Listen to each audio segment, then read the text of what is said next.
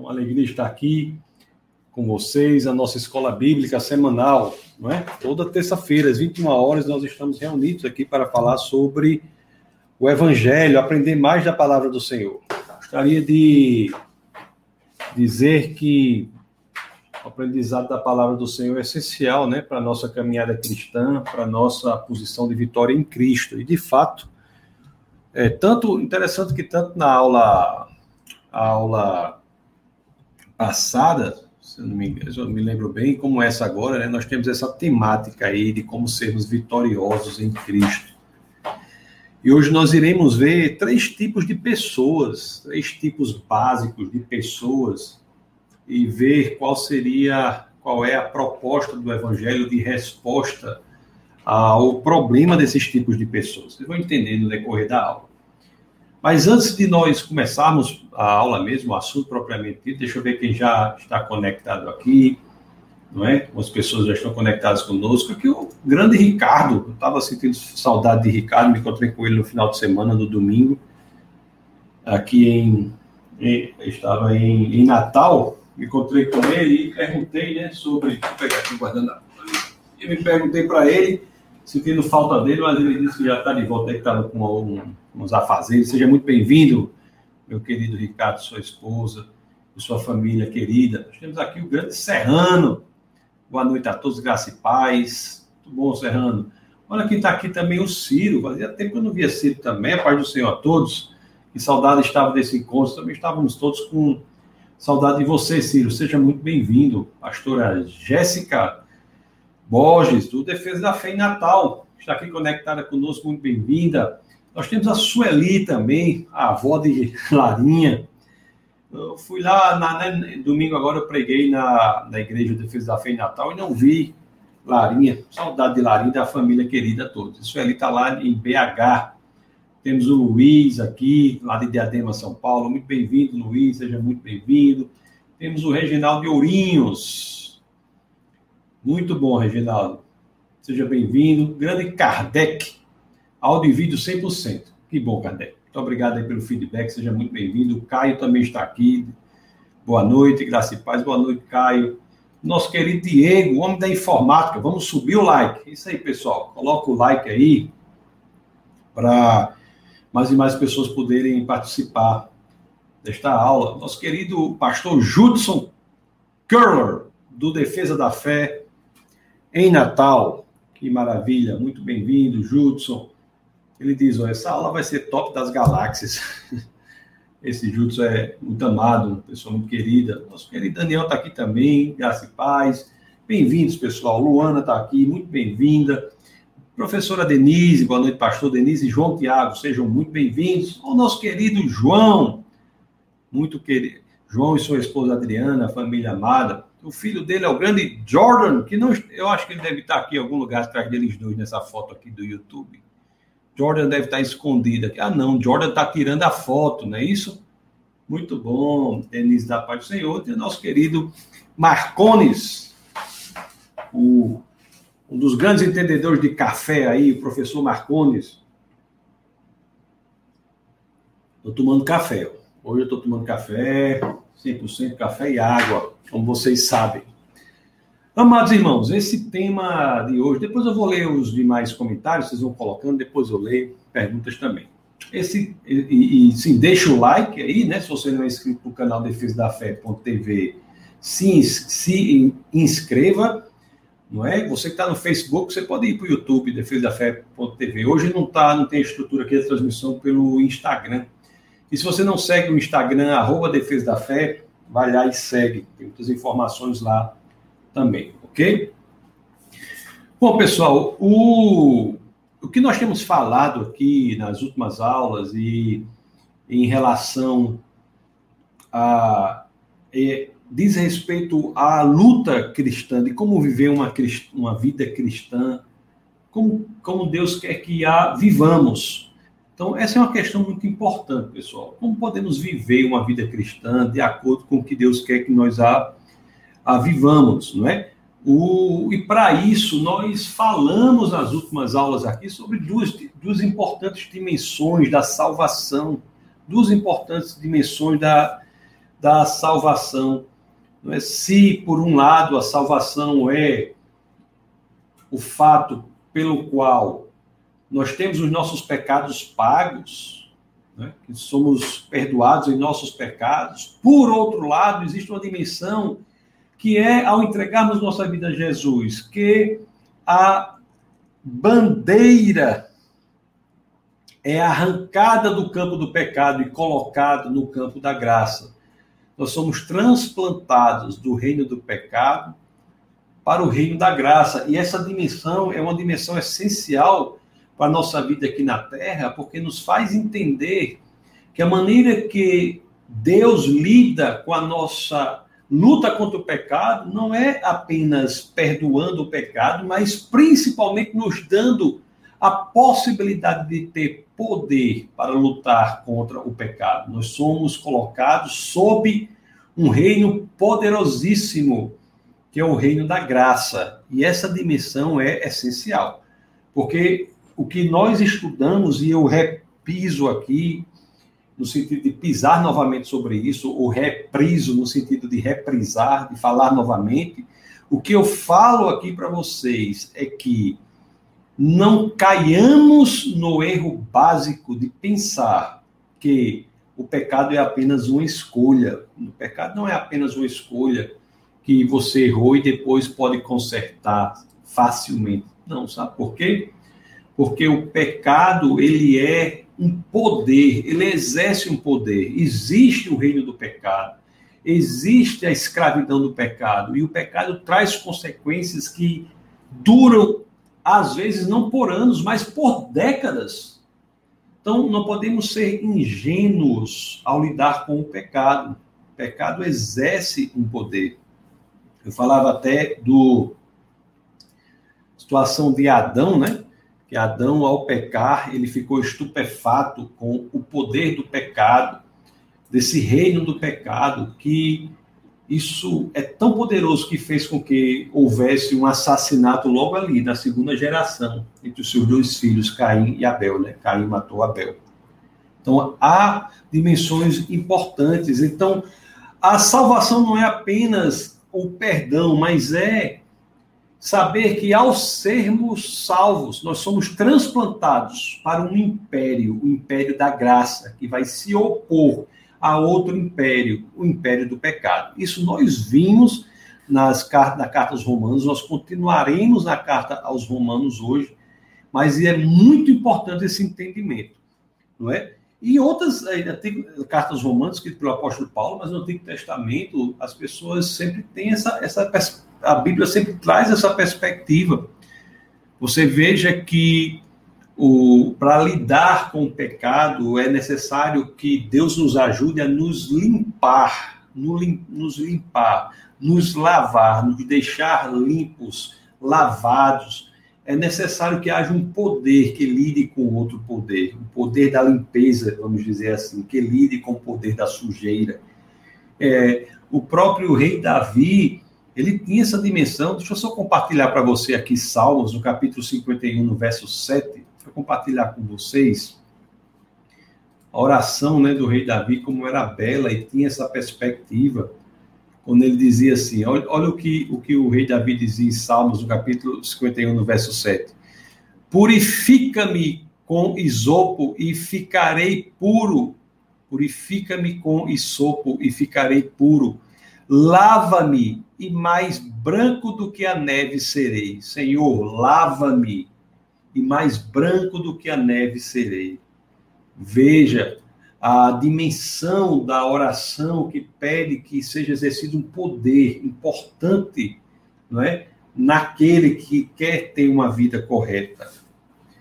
O não basta ser perdoado, a oração é que sejamos lavados, lavados pelo sangue de Jesus. Isso traz um poder.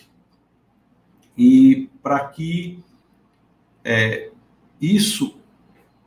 A gente leu, né? Salmos 51, é, verso 7. Eu vou só voltar aqui para você ver, depois dessa oração, olhe só onde ele chega aqui, no pedido que ele chega no verso no, no Salmo 51, no verso 10. O, o, olha a, a, dimensão que ele tem da necessidade de sofrer uma ação de um poder para que algo seja transformado interiormente. Olha o verso 10 aqui, que oração belíssima, quando ele diz assim, ó. Cria em mim um coração puro, ó Deus, e renova dentro de mim um espírito estável. Por quê? Cria em mim um coração puro, porque esse é o reconhecimento de que há sim um poder contrário operando, do qual é necessário se livrar, do qual é necessário que haja, para o qual é necessário que haja um poder maior então, por isso a oração nesse sentido. O, e se você olha na história da Bíblia, a promessa de Deus é sempre condizente a essas duas dimensões da salvação. Salvação, Deus, o, o, o perdão, não é? A, a, graça não é apenas a perdão, o perdão dos pecados, mas é um reino, um império que nos dá a possibilidade de vencer o império do pecado. O, Deus promete isso durante a, a, a, esse, esse novo poder, essa renovação promete durante todas as escrituras. Tem uma passagem muito conhecida né, e muito bela também, que também tem uma correlação com a oração de Davi aqui em Salmos 51, né, 7 a 10, que é o que está lá no livro de Ezequiel. Se você for abrir lá, se nós formos abrir no livro dele, de Ezequiel, no capítulo 36, no verso 26, essa oração é muito conhecida e é muito. muito não, é essa oração, essa promessa, a oração de Davi, né? Tem essa correspondência, né, Ezequiel, no capítulo 36, no verso 26, que é uma promessa é, podero, poderosa, é uma promessa poderosa é uma promessa de libertação do poder do pecado. Então, Deus promete a libertação do poder do pecado nas Escrituras. Quando lemos Ezequiel, no capítulo 36, nos versos 26 a 27, as Escrituras dizem assim: olha que coisa mais bonita isso, ó. Darei a vocês um coração novo e porei um espírito novo em vocês. Tirarei de vocês o coração de pedra e lhes darei um coração de carne porei o meu espírito em vocês e os levarei a agirem segundo os meus decretos e a obedecerem fielmente, fielmente as minhas leis. Isso é muito belo. Agora, muitas vezes, pessoal, existe é, dificuldades é, nas pessoas entenderem que elas têm a possibilidade de usar esse poder decorrente do império da graça para a libertação dos seus próprios pecados. As pessoas têm dificuldade nisso, e as escrituras aqui, na carta aos Romanos, elas trazem três tipos é, de pessoas que vocês podem identificar, é, que são pessoas que se portam, se colocam de forma diferente diante do entendimento de que existe um poder disponível para vencer o pecado. Romanos o apóstolo Paulo, na carta aos Romanos, explica essa promessa que já é feita aqui em Ezequiel, no capítulo 36, no verso 26 a 27.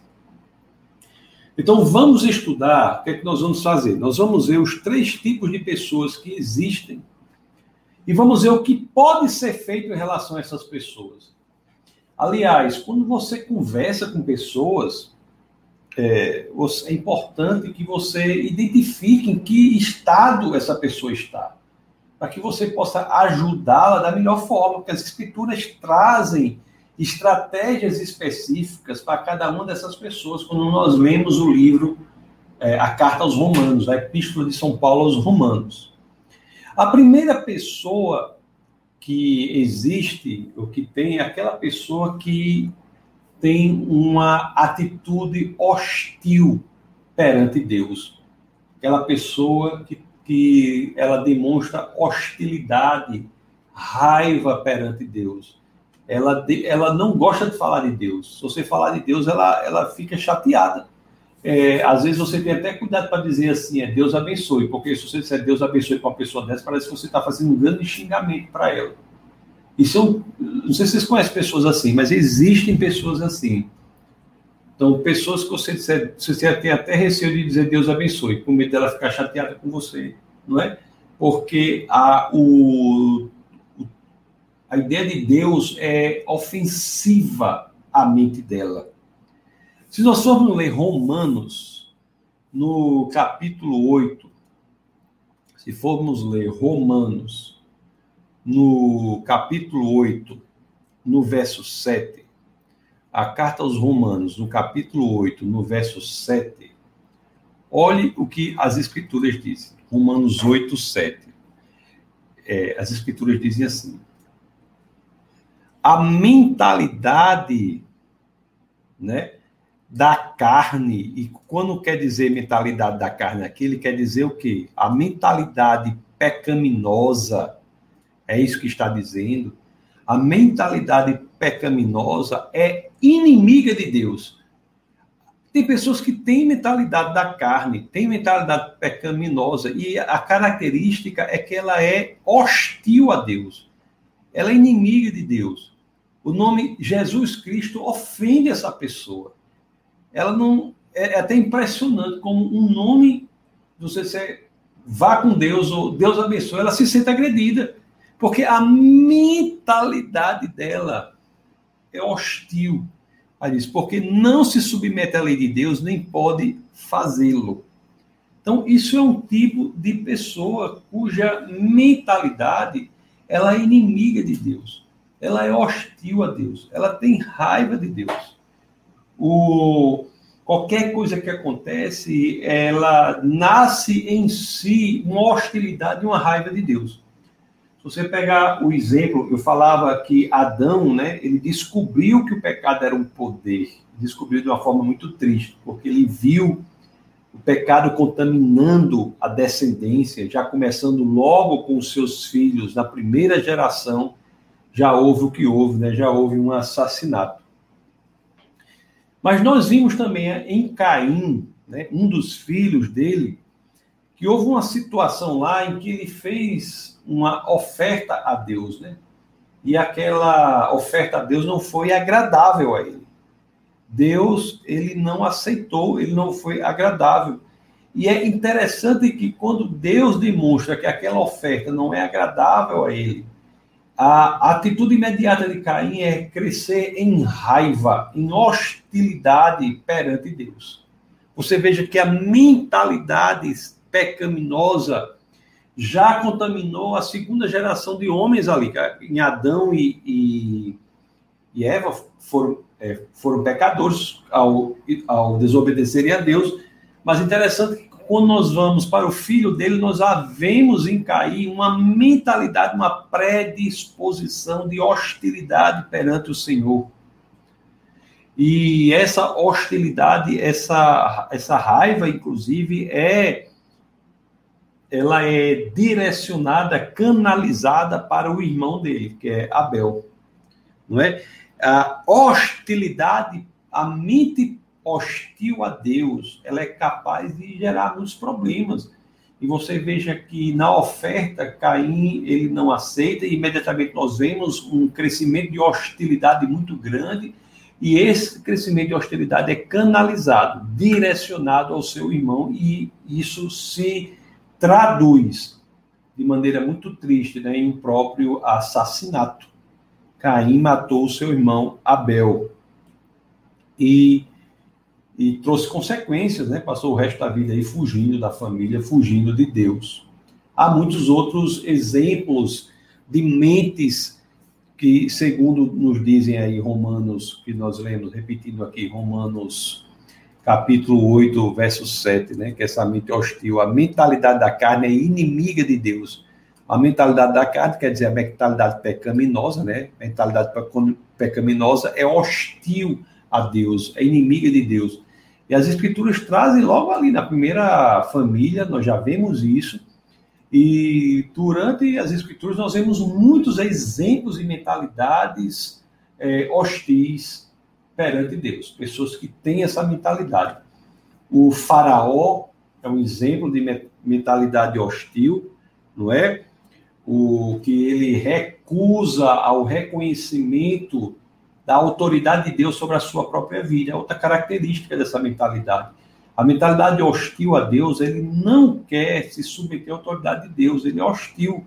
Ele, ele não quer se submeter à palavra de Deus, ele cria em si essa raiva do próprio Deus.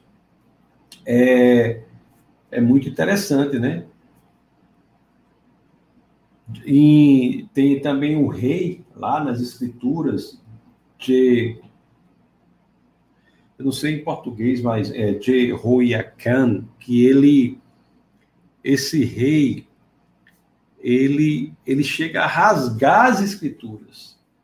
Ele, ele se, as, as escrituras nos contam, né, registram que ele tinha uma cópia em suas mãos e ele pede para que a palavra de Deus seja lida para ele. E o, os seus servos lá, os seus assessores, começam a ler a palavra de Deus para ele, mas ele, ao, passo a passo, passa a cortar, rasgar partes ali do, do pergaminho e jogar no fogo. E jogar no fogo. Isso é uma grande hostilidade. Então, as Escrituras trazem muitas e muitas é, passagens, e nós podemos até pensar hoje em dia, né? Você vai pensando aí, como você consegue ver pessoas que têm naturalmente uma predisposição de raiva contra Deus, uma predisposição de hostilidade contra o Senhor. O máximo, o ápice, o cume, o cumo, o, o, o cume, o, o ponto mais elevado dessa hostilidade na história da humanidade se dá quando o, em um determinado dia né, Jesus ele é levado para a frente de uma multidão. Jesus de Nazaré, aquele sobre quem não se pode, não se pode encontrar pecados. Ele é levado para frente da multidão, um homem inocente. E é interessante que o que é que a multidão grita? Crucifiquem-no, crucifiquem-no. É uma expressão genuína aí de um exemplo dessa mentalidade hostil contra Deus. E tem raiva de Deus. Tem gente que tem raiva de Deus. Tem raiva de Deus. É, um outro exemplo, nós estamos lendo a carta aos Romanos, escrita pelo apóstolo Paulo, né, que eu dei o exemplo lá em Romanos 8, 7. E você quer ver um exemplo de, de mentalidade que era hostil contra Deus? O próprio Paulo. O próprio Paulo é mental, tinha uma mentalidade hostil contra Cristo. Ele tinha hostilidade em relação a Cristo. Conforme nós sabemos, Paulo foi um grande perseguidor de cristãos, não é? Tão, tão profundo perseguidor que Jerusalém ficou pequena, ele é, se predispôs aí para a cidade mais próxima para perseguir os cristãos lá para Damasco e nesse caminho ele tem a experiência com o Senhor, não é? Ele estava apoiando lá a morte de Estevão. Então, Paulo, ele tinha essa mentalidade hostil contra Deus. E é interessante, e eu sempre, essa passagem para mim é muito importante, muito relevante, que, que Paulo perseguiu os cristãos. Paulo perseguiu os cristãos. Mas quando nós lemos lá, na, no caminho dele para Damasco, quando o Jesus de Nazaré aparece para ele, né, Jesus que havia já sido morto e ressuscitado, aparece é, para ele ali em Atos, no capítulo 9, no verso 3, na viagem de Paulo, eu, olha só que impressionante isso. Em sua viagem, quando se aproximava de Damasco, de repente brilhou ao seu redor uma luz vinda do céu. Ele caiu por terra e ouviu uma voz que dizia: Paulo perseguiu os cristãos. Será? Não. Na realidade, quem Paulo perseguia era o próprio Cristo. Porque a hostilidade contra o cristão era uma exteriorização da hostilidade contra Cristo. Ele caiu por terra e ouviu uma voz que lhe dizia: Saulo, Saulo, por que me persegue? Saulo e Paulo né, são a mesma pessoa. Ele, ele tinha dois nomes. Ele também não mudou de nome, não, para quem pensa que ele mudou de nome. Ele nunca mudou de nome, não. Tem esses dois nomes: o nome romano e o nome é, judeu, judaico, né? Saulo, Saulo, por que me persegue? Olhe a, olhe como Jesus Cristo ele é, ele é tão profundo, ele identifica ali que a hostilidade contra o cristão em Paulo era um reflexo da hostilidade contra Deus. Assim como até hoje, quando nós cristãos somos perseguidos em razão do cristianismo, é uma expressão do que está lá em Romanos 8,7. As pessoas que perseguem os cristãos são aquelas às quais Romanos 8,7 se refere. A mentalidade da carne é inimiga de Deus, porque não se submete à lei de Deus, nem pode fazê-lo. A mentalidade da carne é inimiga de Cristo e, portanto, persegue Cristo, perseguindo os cristãos. A motivação da perseguição dos cristãos é a perseguição de Cristo. É Paulo tinha essa mentalidade. Veja como é poderoso isso, como é poderosíssimo isso. E hoje em dia, pessoal, é só o que acontece. Você, vocês sabem, né, que as pessoas evitam até falar publicamente de Deus, existe toda uma um modo de portar-se que é decorrente de uma etiqueta formada pela, por pessoas que têm a mentalidade hostil quanto Deus. Hostil quanto Deus.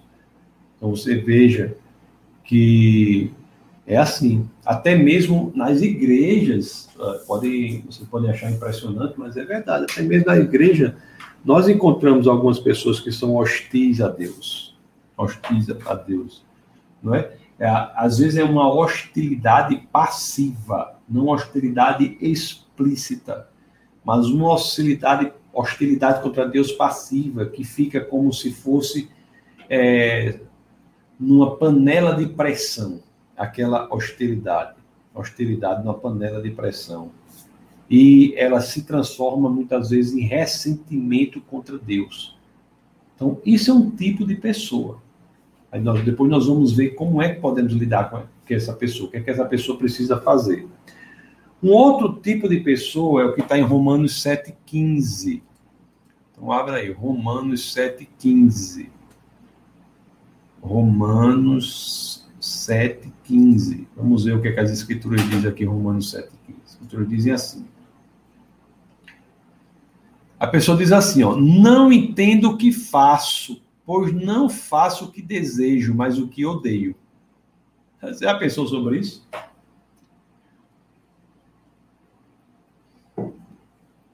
Isso ocorre, nós já ensinamos isso em aulas passadas, porque existe o poder, o pecado não é apenas uma escolha, é um poder, cuja consequência é a morte.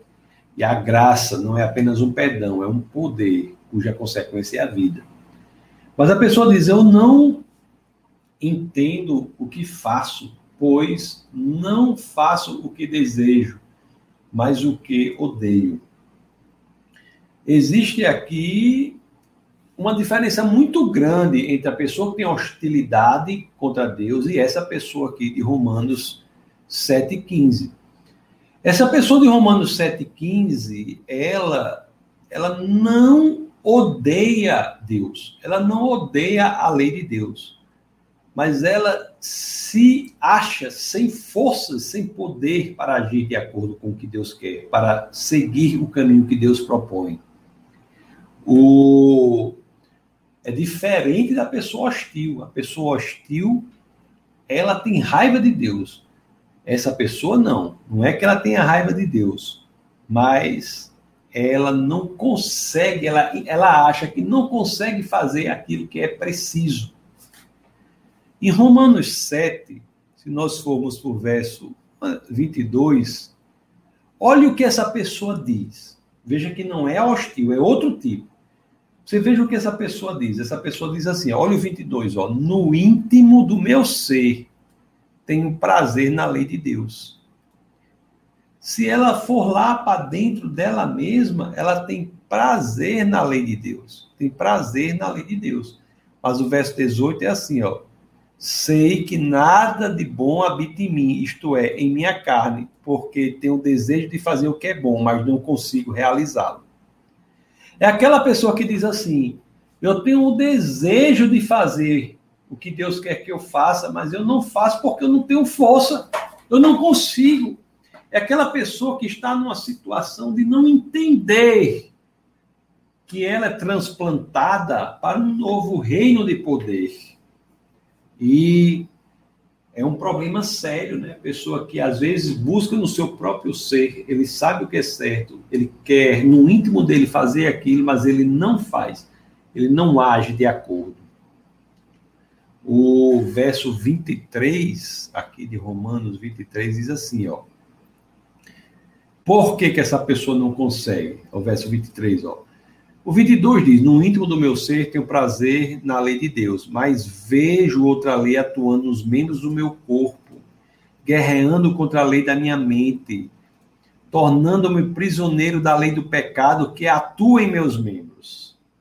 Olhe só que curioso, nós temos aí uma pessoa que entende que no íntimo ele quer se libertar da força do pecado, da tentação do pecado. Ele quer, mas ele diz: Eu não consigo.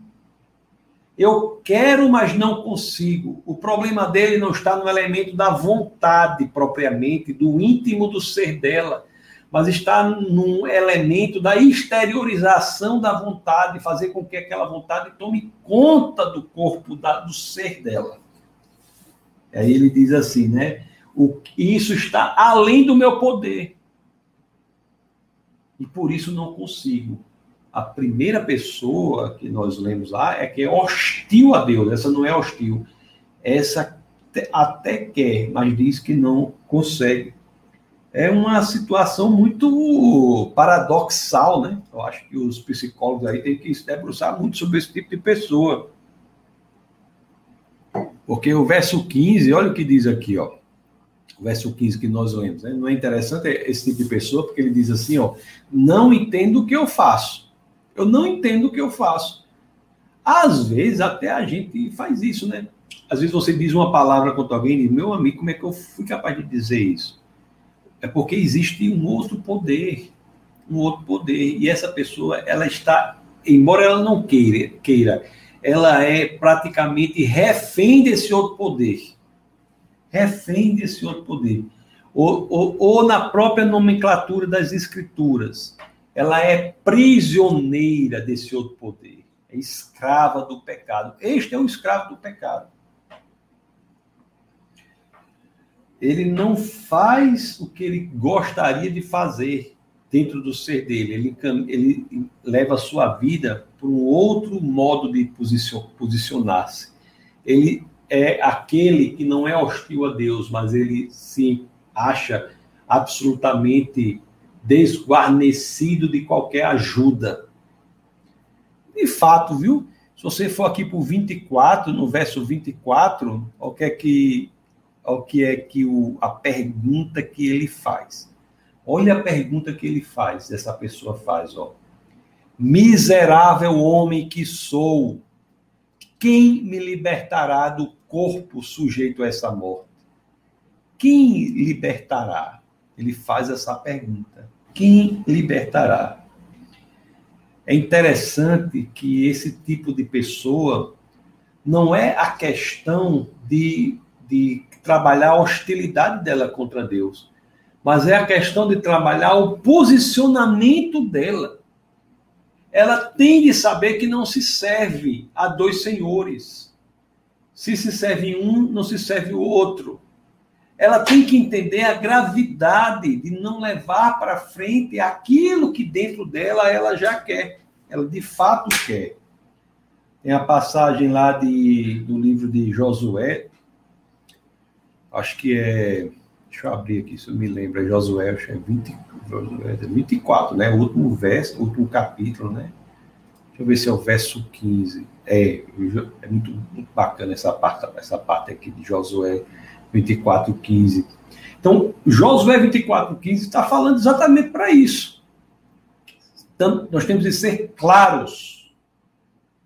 Olha o que é que Josué diz, assim, ele reúne, né? ele faz lá uma assembleia, uma reunião de um bocado de gente lá de, do povo de Deus, e ele diz assim, ó, se, porém, não lhes agrada servir ao Senhor, escolham hoje a quem não servir, se aos deuses que os seus antepassados serviram, além do Eufrates, ou ao Deus dos amorreus, em cuja terra vocês estão vivendo, mas eu e minha família serviremos ao Senhor.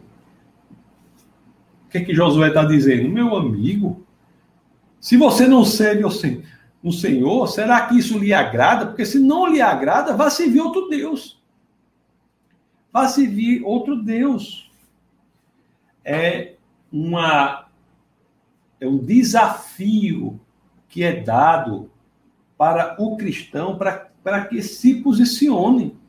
Ele diz: Eu, eu e minha família serviremos ao Senhor. Eu e minha família serviremos ao Senhor o, o, essa, essa pessoa né, que estamos falando, ela até pode gostar de Deus, mas ela diz que não tem capacidade de ir adiante, de ir adiante. É, na prática, hoje em dia, existe existe alguma coisa hoje em dia na prática que pessoas assim, sim, pessoas assim na prática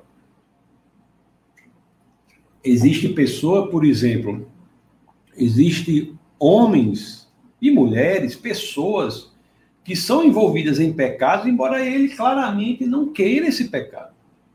Pecado. É, pessoas que, se você perguntar, o adultério é correto, ela dirá, não, não é correto. Mas se você fizer um, pudesse fazer um diagrama ou uma, ou uma representação dos pensamentos, a pessoa está cheia de pensamentos que levam ao adultério. Então, isso é um tipo de pessoa que ele gostaria de não ser adúltero ou adúltera, mas ele acha que não consegue sair daquilo, daquela tentação do pecado. E com outros pecados a mesma coisa. E com outros pecados a mesma coisa. O, a pessoa ela é surpreendida com pelos próprios pensamentos pecaminosos quando ela não gostaria de ter esse tipo de pensamento. Quer ver um exemplo? Por exemplo, o... tem gente que gostaria de ter fé, assim, essa pessoa gosta de ter fé, pode ser que tenha fé, não estou dizendo que ela não tenha, estou dizendo que dentro do elemento da vontade dela, do elemento volitivo dela, ela quer ter fé. Mas ela vive cheia de medo. O medo é o contrário da fé, é o oposto da fé. O povo diz que a dúvida é o oposto da fé. Não. O medo é o contrário da fé. O medo é o contrário da fé. Então a pessoa diz: Eu quero ter fé, mas vive com medo. O medo é o oposto da fé. Com medo da. Estou dizendo para a pessoa não ter os cuidados nessa virose aí. Mas vive com medo horrível dessa virose. Vive com medo disso, daquilo, daquilo outro. Isso é o oposto da fé. É o tipo de pessoa que quer fazer o certo, mas se encontra numa posição que não é correspondente àquilo que ele quer. Pois é, meus amados. O... E nós sabemos que essa pessoa tem que ter um entendimento. E nós já estudamos a aula passada, porque eu quis, eu quis falar de nós sobre esse assunto de outra perspectiva, né?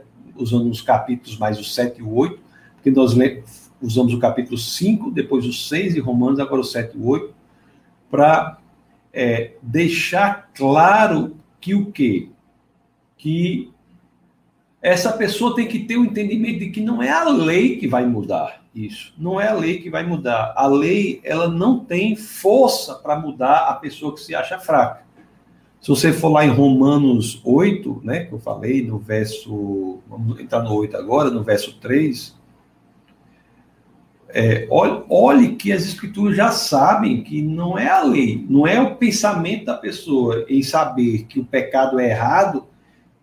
Se, se você, você que está me ouvindo aí agora, e você luta contra um pecado, não é o entendimento de que este pecado é errado que lhe dará o poder para você se livrar do pecado, para que você possa resistir ao poder do pecado, a, você possa se libertar da escravidão do pecado. Então, quando a pessoa pensa que é o entendimento que é errado, que é suficiente, ela vai se encontrar como alguém que, que quer se libertar, mas se, mas se encontra sempre preso. Olhe que Romanos, no capítulo 8, no verso 3, está claro. As escrituras estão claras nisso aí. Olha o que as escrituras dizem aqui, ó, Romanos 8, 3. Porque aquilo que a lei fora incapaz de fazer por estar enfraquecida pela carne, não é? E eu, eu repito para vocês, enfraquecida pela carne, e carne aqui, uma tradução é, mais bem elaborada seria enfraquecida pela natureza do pecado, enfraquecida pela natureza pecaminosa. Então, aquilo que a lei for incapaz de fazer por estar enfraquecida pela natureza pecaminosa do homem, como é que se resolve isso? Aí diz assim, ó, Deus, como é que se resolve? Diz aqui, ó, Deus o fez enviando seu próprio filho à semelhança do homem pecador como oferta pelo pecado e assim condenou o pecado na carne então, você veja que a dimensão de luta contra a tentação do pecado, ela extrapola o entendimento de que o pecado é errado, que a lei nos dá. A lei, nos, a lei é um espelho no qual nós vemos os defeitos, mas ela não é servível, apta, capaz de nos dar o poder para vencer a tentação do pecado. Não é a lei que dá esse poder. A lei ela é o diagnóstico, o remédio é outro. A lei é o raio-x do homem. O raio-x não cura o homem. A lei é o prumo da parede. O prumo é aquele negócio que o, o pedreiro usa, que é um barbante com um, um chumbo no final, que demonstra se a parede está errada ou reta. Mas o prumo ela, ele não conserta a parede. Ele demonstra o defeito da parede. A lei de, demonstra o defeito da humanidade, do homem, mas ela é inservível, inapta para gerar poder para vencer a tentação. Não é a lei. A lei pode até dizer o que nós temos de fazer, mas ela não nos dá poder para fazer isso. O poder vem, conforme nós vimos é, na aula passada, e eu vou falar novamente hoje, eu acho tão importante né, nós realmente introjectarmos isso, deixarmos essas verdades é, inundarem o nosso coração, nós teremos uma vida diferente. Porque não é buscando no que a gente acha que é certo o que é errado o poder para consertar. É buscando o que Deus diz que é certo o que é errado, o entendimento daquilo que precisamos mudar. Agora, o poder para transformar a nossa vida não está na lei, mas está no que Cristo conquistou para nós, que foi um novo império, um, um novo exército, uma nova realidade, que é o império da graça, o reino da graça. O reino da graça. E é interessante que a pessoa que entende isso, de fato, ela se torna aquele que é, de fato, o crente que que caminha adequadamente, né? Que está lá está na carta dos Romanos, no capítulo 5. No capítulo 8, no verso 5, nós lemos Romanos 8, 3, vamos ler Romanos 8, 5. Você veja que Romanos 8, 5 começa a ter um entendimento correto, não, não correto no sentido de entendimento que devemos ter enquanto cristãos. Romanos 8, 5 diz assim, ó. Quem vive segundo a carne tem a mente voltada para o que a carne deseja. Mas quem vive de acordo com o Espírito tem a mente voltada para o que o Espírito deseja. Você veja aqui que nós temos, começamos a tratar isso, não é? Essa pessoa, ela é, é claramente, lógico, diferente daquela primeira que eu falei, que era a pessoa que tinha hostilidade contra Deus. A gente já viu que não. não. A segunda pessoa não é, não é a que tem hostilidade contra Deus. Ela quer até fazer o que é certo, mas ela não consegue. Porque muitas vezes ela acha que pode encontrar a força para vencer aquilo que ela sabe que é errado no próprio braço, na sua própria inteligência, né? no seu próprio critério, ou, ou às vezes acha que pode até na própria lei encontrar. Porque Deus diz que é errado, ela vai encontrar a força para vencer, porque a lei, Deus diz que é errado. Não. Não é ali que ela encontra a força para vencer. Aquilo diz que ela é errada. Aquilo diz o que está errado, que precisa ser consertado. Essa outra pessoa é aquela que entende que ela é como aquela segunda pessoa que eu falei, que não sabe onde buscar a força. Não, a segunda pessoa que eu falei é que não sabe onde buscar a força, mas ela ela é como ela, ela quer viver de acordo com o que Deus diz. Ela quer viver de acordo com o que Deus diz. Mas a diferença aqui é que ela sabe onde buscar o poder para ter sua vida transformada. Ela sabe onde buscar o poder para ter sua vida transformada. Ela não é como uma pessoa que quer transformar a vida, mas não sabe como. Não sabe como. Ela sabe onde buscar o poder. E, o, e isso faz toda a diferença. Isso faz toda a diferença. Interessante que o, a essa pessoa, o apóstolo Paulo aqui diz no verso 8, no capítulo 8, no verso 13, 8, 13, o apóstolo Paulo, ele diz assim, ó, pois se vocês viverem de acordo com a carne, morrerão, mas se pelo Espírito fizerem morrer os ossos do corpo, viverão. Olha o entendimento que é dado, né? O entendimento que é dado. Você, ele começa a explicar que o segredo está em entender que é pela força proveniente do novo reino, né, pela força do Espírito que está disponível, por essas armas que estão disponíveis, que nós podemos vencer a tentação da carne. Seu entendimento é poderosíssimo, não é? O não apenas essa pessoa tem o desejo de vencer a tentação do pecado, mas ela entende que há como buscar a habilidade para fazer isso. E ela entende, como Paulo nos ensina aqui, que essa habilidade não decorre dela, mas decorre da vida no espírito, na vida no espírito que habita nela. Não é, e aqui preste atenção a esse ponto, isso é muito importante. Não é que a pessoa que sabe o que é certo e o que é errado e não consegue, não entende que existe um poder disponível para isso, não é? Ela lute lutas que a outra pessoa aqui sabe o que precisa melhorar e sabe que existe poder disponível, não lute. Tanto aquela que está sem saber que existe poder disponível, quanto a que sabe que tem poder disponível, as duas lutam. Existem lutas, não é? É, no sentido de que existe lutas contra a tentação. Isso existe. Mas a diferença é que quando nós sabemos que há poder decorrente do reino da graça, proveniente do que Deus fez por nós, nós entendemos que o que nos espera é a vitória quando aquele que não tem esse entendimento se sente fadado ao fracasso, à derrota. A consequência das duas mentalidades é absolutamente diferente. Os dois, nessa situação, sabem que precisam lutar contra a tentação. Um não entende que as forças para a luta jazem, estão fora deles, estão no reino da graça. O outro entende.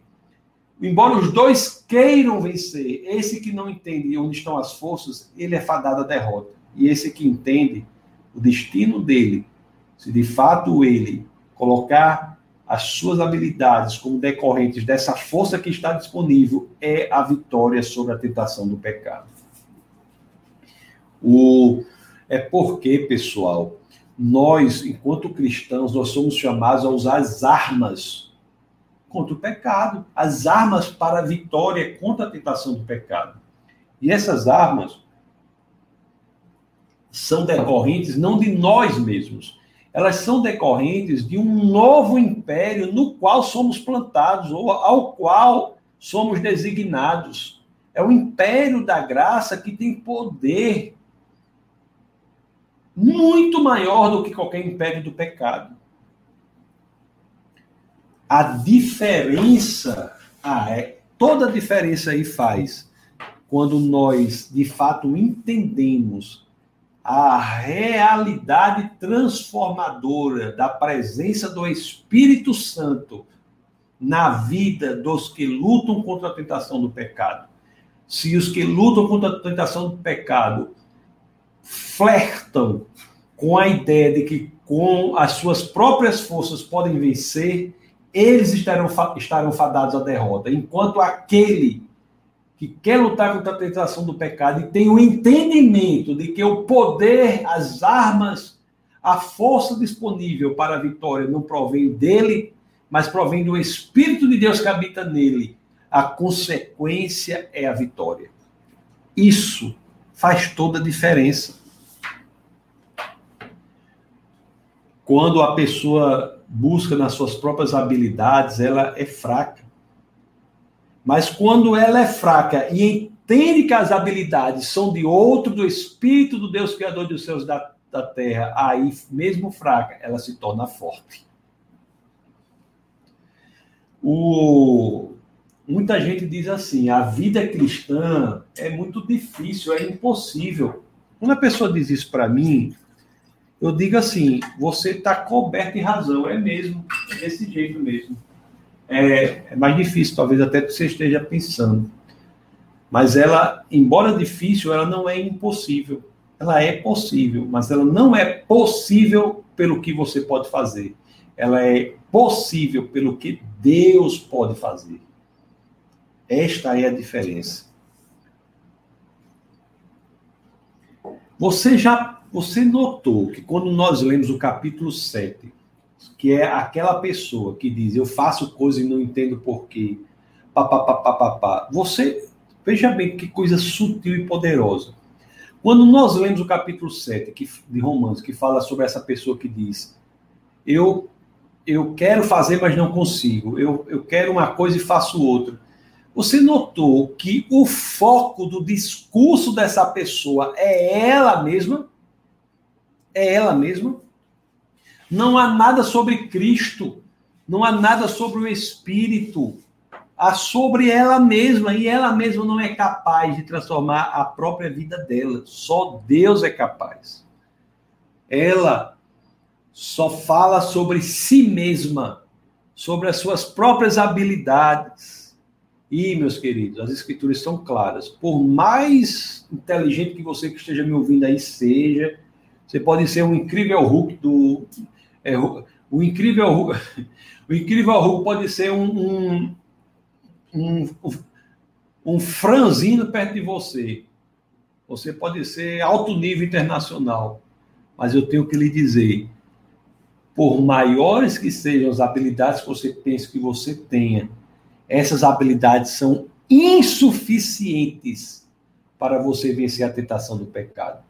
Você tem que buscar onde as força descomunal, a força veemente, a força incomensurável está, que é no império da graça. E isso está disponível para você, porque o próprio Espírito de Deus habita em você, se você entregou sua vida ao Senhor. Então, tem de ter esse entendimento, tem de ter esse entendimento. Esse Espírito é o Espírito que ressuscitou Jesus entre os mortos. E ele não pode fazer o quê? Você tá, vai limitar Deus? É uma força que nós não temos nem. A nossa mente é limitada até para entender o poder da força de Deus. Mas você tem que ter a convicção de que essa força, esse poder está disponível para a sua luta contra a tentação do pecado. 8:11, Romanos 8:11, né, aquilo que nós nós lemos, não é? O que eu falei aqui, mas nós lemos, olha o que está aqui. E se o espírito daquele que ressuscitou Jesus dentre os mortos habita em vocês, aquele que ressuscitou a Cristo dentre os mortos também dará vida a seus corpos mortais por meio do seu espírito que habita em vocês. Isso é uma realidade. Ou você lê a Bíblia como se fosse uma coisa, se você é cristão, isso é a realidade. Quando as escrituras dizem aqui, olha, quando as escrituras dizem aqui, ó, ó, o Espírito que ressuscitou Jesus dentre os mortos habita em vocês, é porque ele habita em vocês, efetivamente, literalmente. O Espírito de Deus tabernacula em você, habita em você. E esse Espírito ele ressuscitou Cristo os mortos, porque não pode ressuscitar os corpos mortais nossos? Por que não? E outra coisa importante, viu, pessoal? Muito importante que eu vou dizer agora. Isso aqui está nas Escrituras voltados para todos os que creem. Para todos os que creem. Ai, meu Deus, eu preciso ser pastor para ter esse poder, para ter, usufruir esse poder. Que conversa é essa? Que doidice é essa? Onde é que tem isso aqui nas Escrituras? Que conversa é essa? Onde é que tem isso aqui nas Escrituras? Precisa ser pastor? Não, precisa ser pastor, precisa ser, precisa ser, você precisa ser cristão. Você precisa ser cristão. Tem até muito pastor que não é cristão. Você precisa ser cristão. Quando vamos a Cristo, Cristo nos dá o seu espírito. Isso nos dá poder. Isso nos dá poder. O poder do Espírito habita em nós. Nós temos que ter a dimensão disso. Temos que saber que isso existe. Saber que isso existe. O Romanos aqui 8, 9. Se o Espírito de Deus habita em você, é o que nos diz Romanos 8, 9. Diz assim, ó. Entretanto, vocês não estão sob o domínio da carne, mas do Espírito, se de fato o Espírito de Deus habita em vocês. E se alguém não tem o Espírito de Cristo, não pertence a Cristo. E às vezes pessoas genuinamente cristãs agem sem entender esta realidade metafísica, uma realidade constitucional nossa, de, de, que nos constitui enquanto cristãos. O, o cristianismo, ele diz que algo impressionante ocorre. Você não vai até Deus. O cristianismo diz que ao você entregar sua vida ao Senhor, é Deus que vem até você.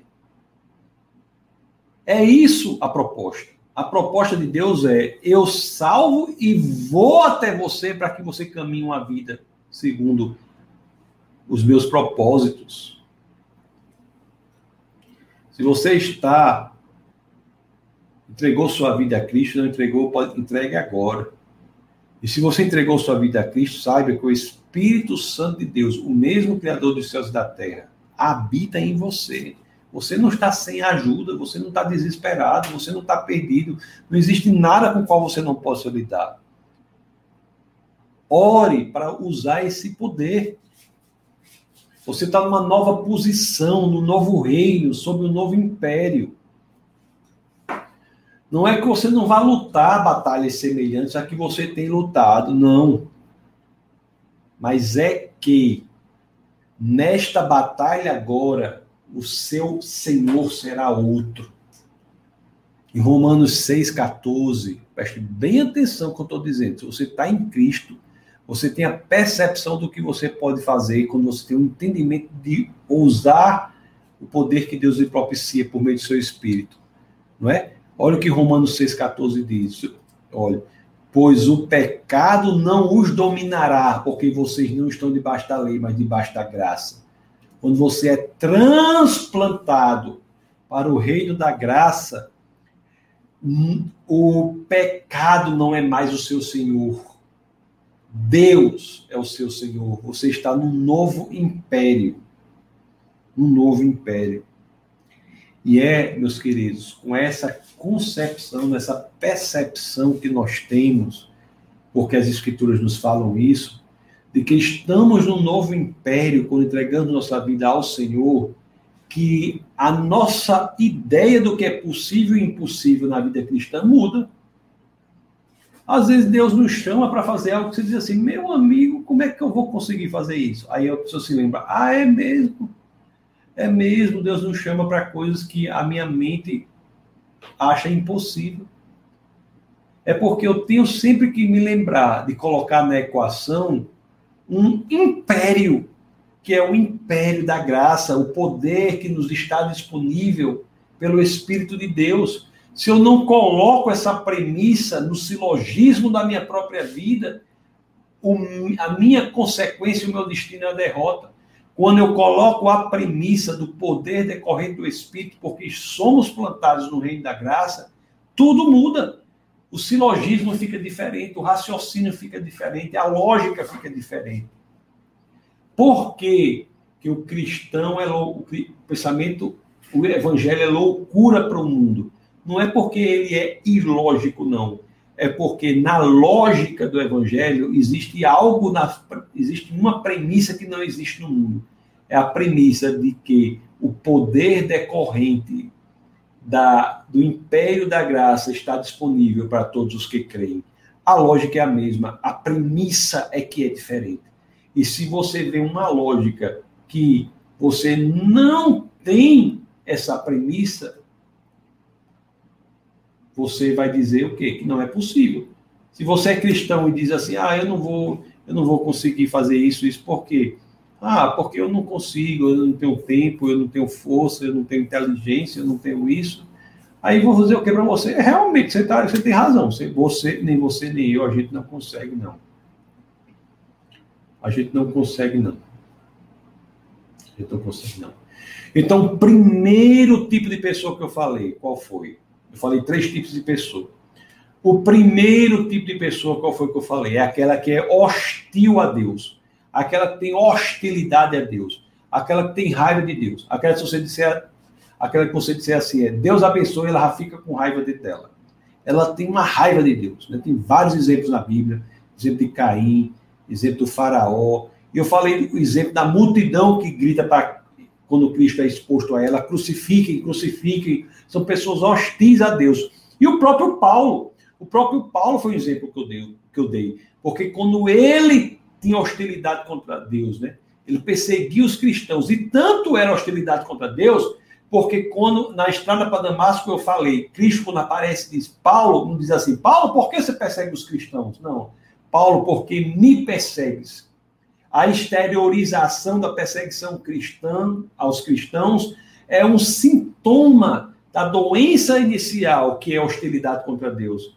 Assim como nós também, quando somos perseguidos, e se você é cristão e não sofre algum tipo de perseguição, reavalie a sua saúde espiritual. Porque no mundo como o nosso, sofrer perseguição por ser cristão é natural. Porque a perseguição a nós não é a nós, é a Cristo e se exterioriza na perseguição ao cristão.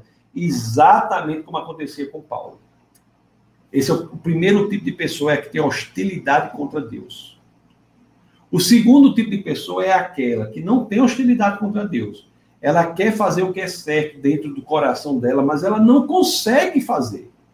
Ela acha-se incapaz. Ela não acha que tem habilidade e não tem e não tem o entendimento de que essa habilidade realmente não provém dela, mas provém do reino da graça é um problema de entendimento, é quase que Oséias 4,6, né? O meu povo perece por falta de entendimento. ela não tem o entendimento de que o poder para vencer a tentação do pecado não vem dela, mas vem do Senhor. E a terceira pessoa é aquela que, assim como a segunda, ela quer fazer o que é certo, mas ela entende que existe poder disponível para fazer o que é certo. E esse poder disponível não provém dela mesma, mas provém do Senhor. É aquela que ora ao Senhor, como Davi orou, né? Senhor, faz de mim, um, faz em mim um novo coração. É aquela que coloca em prática a oração de Ezequiel, 36, 26. Eu quero um novo coração.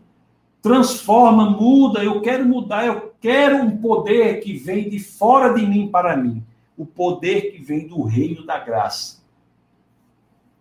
Poder que vem do reino da graça. É aquela que sabe, que pode dizer, que pode se enquadrar naquilo que o apóstolo Paulo diz em Romanos 6,14, né? O pecado não será mais o seu senhor. Aí, pessoal, com toda honestidade do mundo, sabe? Com toda honestidade. Deixa eu tomar até água assim para vocês pensarem. Com toda honestidade do mundo. Responda para si próprio. Se você não quiser responder nos comentários, mas responda para si próprio, principalmente. Que tipo de pessoa é você? Aquela que não quer, no íntimo, não quer Deus? Aquela que tem uma, uma hostilidade, uma raiva interna de Deus? Às vezes essa raiva é colocada numa panela de pressão, panela de pressão e ela fica sem se exteriorizar e depois se transforma em ressentimento contra Deus. É essa pessoa. Você é a outra, é a pessoa que até sabe o que é certo e o que é errado, mas diz que não consegue fazer nada daquilo, não consegue caminhar nesse sentido porque não tem força. Você é a pessoa que sabe o que é certo e o que é errado, sabe por onde seguir, mas entende que o poder provém do Senhor para tornar possível aquele projeto de caminhar nos propósitos de Deus para a nossa vida. Que tipo de pessoa você é? Que tipo de pessoa você é? Ó, oh, é, eu vou dizer um negócio para você. Preste atenção no que eu vou dizer agora para você. Assim, no defesa da fé, uma coisa importante que nós dizemos é assim: se você está vinculado à defesa da fé e você continua sendo a mesma pessoa, você não está crescendo, meu querido, eu não sei o que, é que você está fazendo, porque está errado. Você tem que crescer. Você tem que crescer. Você tem que começar a digerir alimento sólido. E para que você faça isso, para que você dê dê o seu próximo passo, você não fique satisfeito com a vida cristã de superficialidade. É muito importante para o próximo passo que você vai dar que você saiba em qual dessas três pessoas você está, ou com qual dessas três pessoas você se identifica. Quem você é. Aqui tem hostilidade contra Deus, aqui acha-se incapaz de obedecer a Deus, ou que entende que a obediência a Deus decorre de um poder que não está em você, mas provém do Senhor. Quem é você? Quem é você? Ainda em Romanos 5:8, né? Deixa eu abrir aqui Romanos 5:8 das escrituras. Romanos 5:8, as escrituras dizem assim, olha só que legal. Saiba quem é você, para que você possa dar o seu próximo passo na sua caminhada espiritual. Não se contente com o cristianismo estático, que você passa semanas, meses, anos, às vezes décadas, sem amadurecer espiritualmente, sem crescer, sem se aprofundar no conhecimento do Senhor, na intimidade com o Espírito Santo de Deus, no conhecimento da palavra. Não é? Não é? Quem é você? Não é? O, se você está na primeira pessoa, que é aquela pessoa que eu falei, que tem hostilidade contra Deus, eu vou dar agora o remédio para que você possa dar o seu próximo passo na sua caminhada. Se você dentro de si você tem ressentimento contra Deus, se você dentro de si você encontra raiva contra Deus, você encontra hostilidade contra Deus, ojeriza contra Deus, eu vou dar um remédio para você. O remédio para você se chama, sabe o quê? Arrependimento. Arrependa-se. Entenda que Deus ama você. Entenda que esse Deus contra quem você se coloca é um Deus que ama você. Ama você. Lá em Romanos 5,8, as escrituras dizem assim: Mas Deus demonstra seu amor por nós. Cri... Olha como Deus demonstrou amor por nós. Cristo morreu em nosso favor quando ainda éramos pecadores. O que é que a pessoa que tem hostilidade contra Deus tem que pensar? Mesmo em meio às hostilidades, às brigas, mesmo em meio a tudo o que tem ocorrido, naquela caminhada, Deus tem amado você. Deus amou você nas suas lutas. Deus amou você nas suas resistências. Deus amou você nas suas insurreições contra o próprio Senhor. Deus ama você quando você o desprezava. De enquanto você tinha hostilidade contra ele, Deus amava você. Tenha este entendimento se você está naquela primeira categoria de, de, de pessoas. Tenha esse entendimento. Tenha esse entendimento. Olha, pessoal, é muito triste o que eu vou lhe dizer. Mas se você está naquela categoria, pessoas que têm hostilidade interna contra Deus, eu tenho que lhe dizer, você está numa guerra que você não vai vencer. A pessoa, sabe quando a pessoa deu uma vez uma imagem? A hostilidade contra Deus é morder a mão que o alimenta. Morder a mão que o alimenta. É você entrar numa briga que você não vai vencer, só você perde. Deus ama você. O que Deus oferece a essa pessoa é paz. A paz com Deus. A paz no seu coração. Deus oferece a você os braços dele para que você segure nesses braços e você sinta a reconciliação, a oportunidade de religação com Deus por meio do arrependimento, pela mudança de sua postura. Deus convida o hostil contra ele mesmo, contra Deus, para que se arrependa e os laços sejam refeitos. Esse é, esse, esse é o próximo passo para quem está nessa situação.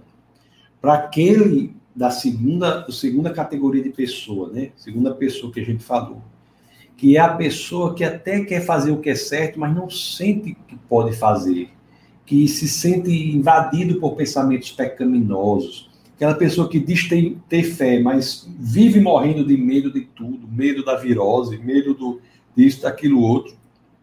E repito, não é para você fazer o que loucura, mas, mas o medo não vem de Deus. O medo não vem de Deus. O espírito de medo não vem de Deus. Se a pessoa quer ter fé, ter fé e tem esse medo, se a pessoa está com isso tudo, o que você pode fazer? O que você pode fazer? Não é, a, não é o arrependimento propriamente, não é? Mas, conforme nós lemos lá em Romanos 7, 24, olha aqui o choro em desespero dessa pessoa Deixa eu abrir aqui, Romanos 7, 24. Romanos 7, 24. É? Se você está assim, olha, olha só que coisa desesperadora. Assim, Romanos 7, 24. Miserável homem que sou, quem me libertará do corpo sujeito a essa morte? Se você é este que faz essa pergunta, quem pode lhe libertar do poder do pecado? A resposta é Jesus de Nazaré, Jesus Cristo. A resposta está no verso subsequente. Graças a Deus por Jesus Cristo, nosso Senhor, de modo que com a mente eu próprio sou escravo da lei de Deus, mas com a carne da lei do pecado. É Cristo que fará a transformação na sua vida. É Cristo que fará a transformação na sua vida. Então, se você está numa situação como essa, a, o remédio é vá a Cristo, cresça intimidade com Ele, cresça intimidade com o Espírito dele. Este é o remédio. Para a primeira pessoa que tem hostilidade, é arrependimento. Para essa pessoa que está em Cristo, mas luta sem saber que pode ser vitoriosa na batalha, cresça intimidade com Cristo. O pecado não é o seu mestre, não é o seu senhor. Busque intimidade com Cristo para que você possa ter a força para vencer.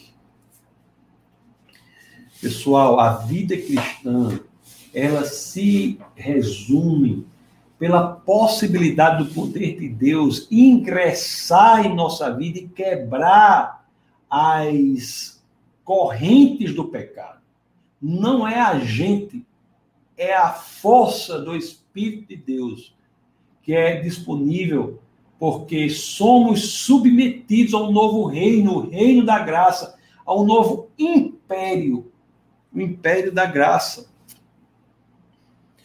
eu sugiro que você ore ao Senhor, se você está nessa segunda categoria, para que você possa crescer espiritualmente. Ore ao Senhor, diz, Senhor, olhe a minha batalha contra esse pecado tal é muito grande. Eu não consigo fazer por, por mim mesmo. Eu não consigo. Ore ao Senhor. Você diga, Senhor, eu preciso do poder de teu Espírito. Senhor, faz com que o poder que está no Espírito de Deus, Criador dos céus e da terra, aquele que ressuscitou Cristo entre os mortos, invada poderosamente a minha vida e eu tenha o entendimento que não é pela minha própria força, mas é pelo que Deus fez que eu conseguirei vencer as tentações que insistem em querer me levar para a destruição completa e para a morte. Entenda de uma vez por todas que, pelo poder que Deus proporciona, você é capaz de ter uma nova vida. Não pelo que você é capaz, não pela sua própria força, não pela sua própria inteligência, sua própria habilidade, seus próprios recursos. Nada disso muda. Você é capaz de radicalizar a transformação de sua vida pelo poder que emana do Deus Criador dos céus e da terra. Peça em oração ao Senhor e receba. Amados irmãos, e o terceiro tipo de pessoa, aquele que, aquele que sabe que há poder disponível em Deus. O que eu tenho a dizer para você é: não fuja da luta. Não se acovarde. Não se amedronte. Não fuja da luta que o Senhor quer que você estabeleça aqui na terra. Não fuja. Saiba que há posicionamentos que você tem de ter aqui para que possa refletir Cristo para o mundo perdido. Você é luz para, para você é espelho para refletir a luz que é Cristo para o mundo em trevas. Não perca esta dimensão de perspectiva de que nós temos algo a fazer. Nós temos algo a fazer. Algo a fazer. Amados irmãos, lutar pela manutenção da fé, o entendimento de que há poder disponível para viver este mundo de forma sobrenatural. É, acima de tudo, colocar-se numa posição em que outros verão em você o agir sobrenatural do Senhor. E por meio disso, muitos entregarão sua vida a Cristo. Muitos. O Espírito de Deus agindo em nós. Assim, sabe? Às vezes Deus nos coloca em posição de luta. Nós não podemos ter as nossas pernas cambaleantes. Não podemos ter. O... Então são esses três tipos de pessoas, não é? E para isso, pessoal, nós precisamos nos aprofundar na palavra do Senhor, nós precisamos fortalecer a nossa alma em oração, nós precisamos crescer em intimidade com o Espírito de Deus, né? A defesa da fé é construída sobre esses dois pilares: o crescimento e conhecimento da palavra de Deus, o crescimento em intimidade com o Espírito do Senhor. O, o, para você, o grande desafio é o inimigo das nossas almas ele tem como uma de suas principais estratégias, e preste bem atenção, nos confundir em relação à nossa posição. O inimigo de nossas almas vai colocar sugestões em sua cabeça. Que se você é do tipo que está na terceira posição, ele vai sugerir que você está na segunda. qual é a resposta que você dá a essas sugestões do inimigo de, no, de nossas almas. Você apresenta a ele a resposta da verdade. Você diz: Eu conheço a verdade, eu conheço as escrituras do Senhor. Eu não sou como aquele que não sabe que há poder disponível no império da graça.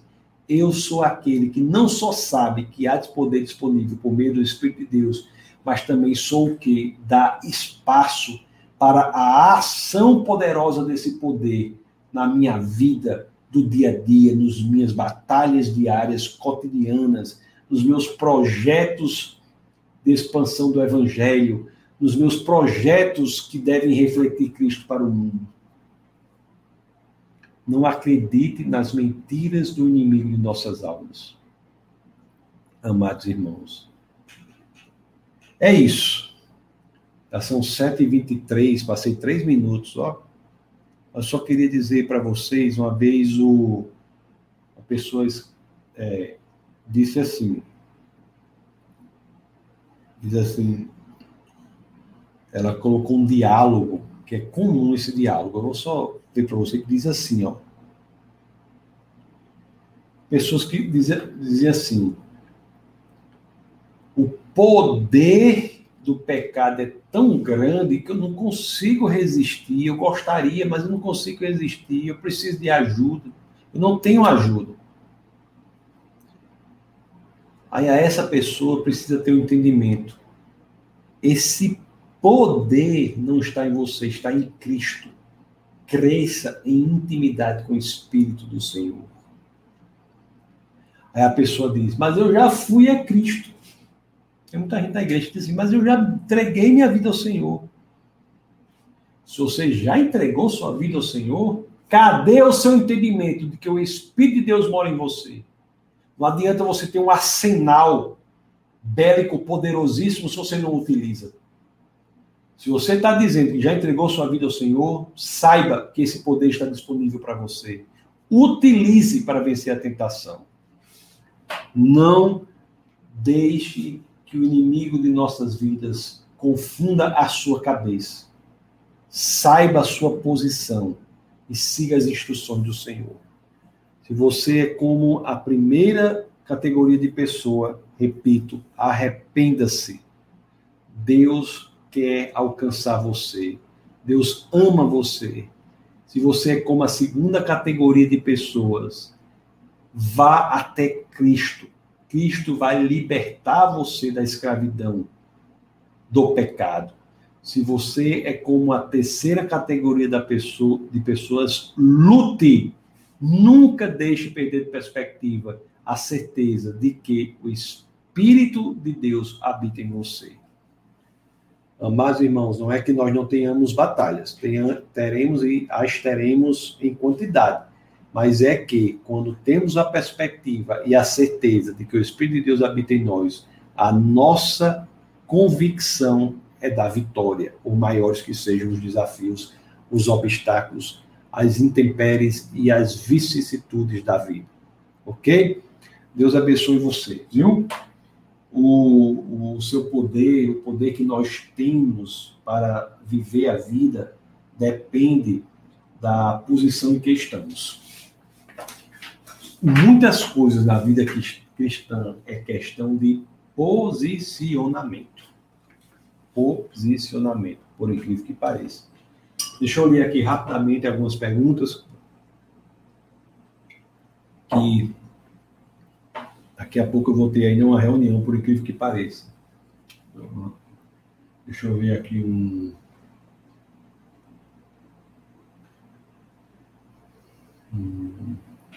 Muitas pessoas, né, conectar, conectadas aqui. Deixa o like aí, pessoal. Quem quiser fazer contribuição de Defesa da Fé, é o pix, arroba defesadafé.org. Não vou nem estar aquele negócio, mas porque não adianta muito. Tá aí, né? Deixa, deixa Deus falar com vocês se, se, se resolve. O Simone da boa noite, boa noite, Simone. Maria diz a paz do Senhor, paz. Nosso querido Marciano está aqui, saudade, meu amigo Marciano. Gilmara da boa noite.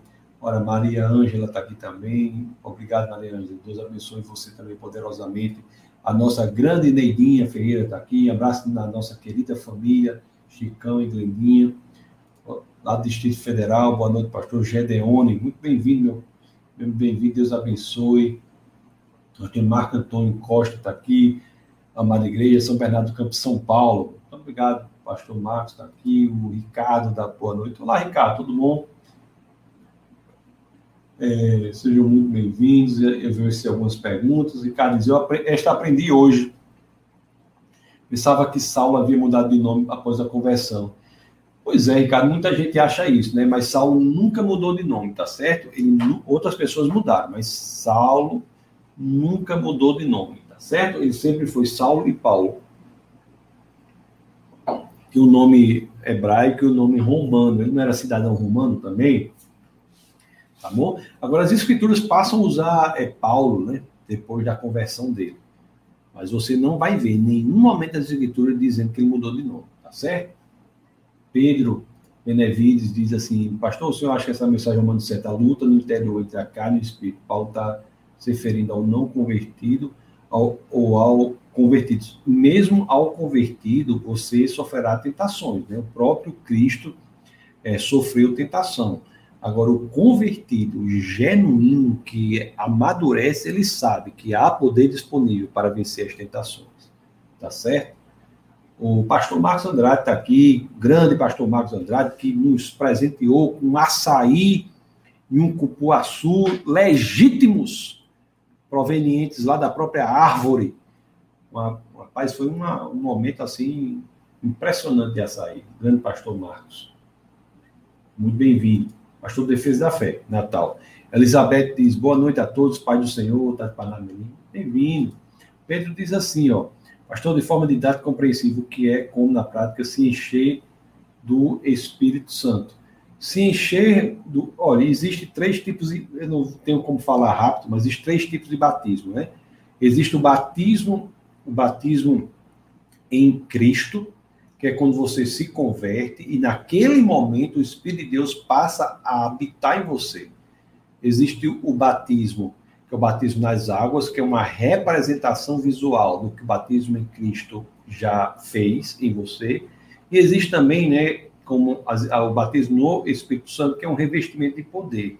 Mas se encher do Espírito Santo é uma forma de dizer, você ter o entendimento de que há um poder que opera em você. Você ter esse entendimento. Se você é crente, se você é cristão, o Espírito de Deus habita em você. Habita em você. Agora, existe também né, um empoderamento do, da ação do Espírito que é feita é, por esse último batismo, que tem como fundamento bíblico, que ocorre lá em Atos 2, né, quando o Espírito desce sobre, ah, os apóstolos lá, eles são empoderados no Espírito de Deus. E dali que a igreja se torna uma igreja com vida. É muito interessante, né? É como que uma igreja sem o Espírito é como Adão antes do sopro. Pode ser até organizada, estruturada, ter, ter tudo, mas ela não tem a, o entendimento do poder para vencer o mundo. E ali houve isso aí. Mas depois nós vamos aprofundar mais sobre essa questão, tá bom? Pastor, o jejum ajuda a vencer o pecado? Ajuda não porque o jejum tem poder, mas porque o jejum faz com que você fique mais sensível às coisas de Deus. O poder de Deus não muda nada com o jejum. O poder é o mesmo, está disponível. Agora, o jejum faz com que você fique mais disponível, mais, fique mais conectado a Deus. E aí esse poder, ele invade poderosamente a sua vida com mais força. Né? O jejum ajuda por isso, não é que você fazendo jejum, ah, eu vou fazer jejum em Deus, vixe, o rapaz, o rapaz está sofrendo, vou mandar aqui os poderes para ele. Não é assim, não. O jejum serve para mudar você, não para mudar Deus.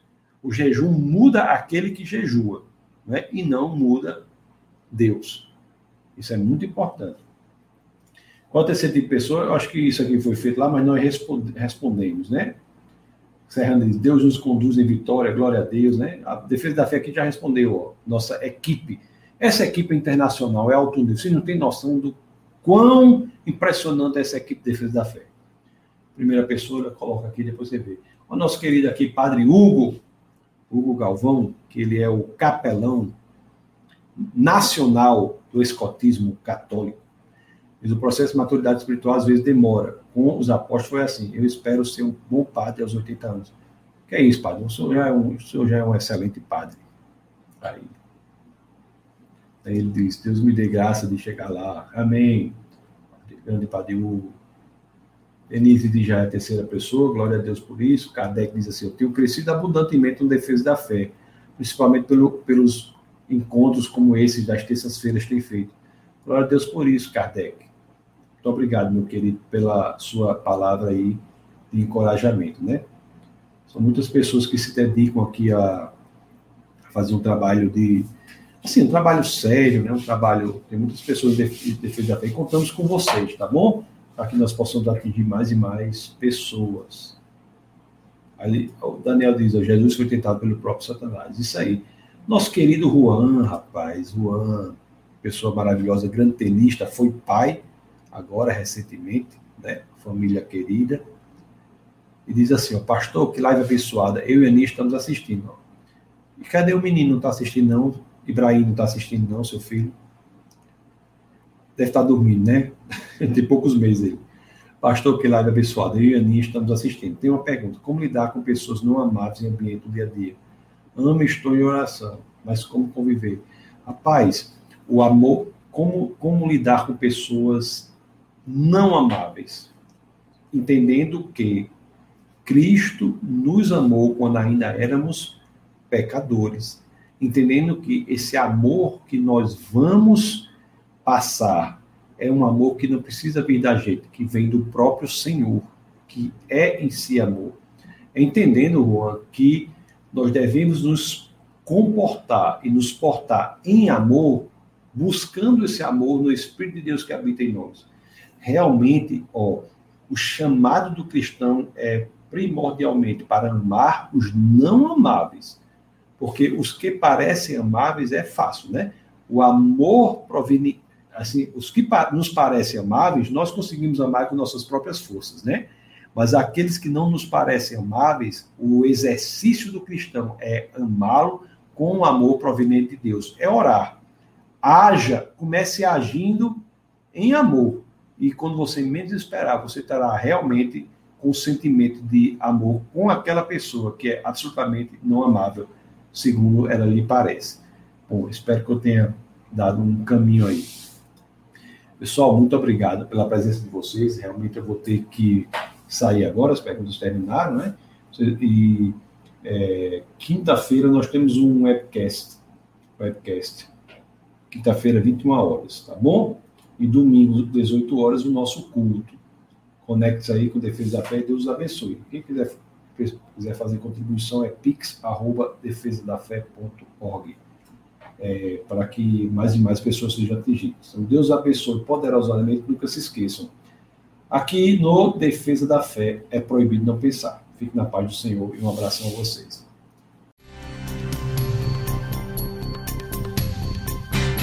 Essa foi uma produção do Ministério Internacional Defesa da Fé, um ministério comprometido em amar as pessoas, abraçar a verdade e glorificar a Deus. Para saber mais sobre o que fazemos, acesse defesadafé.org.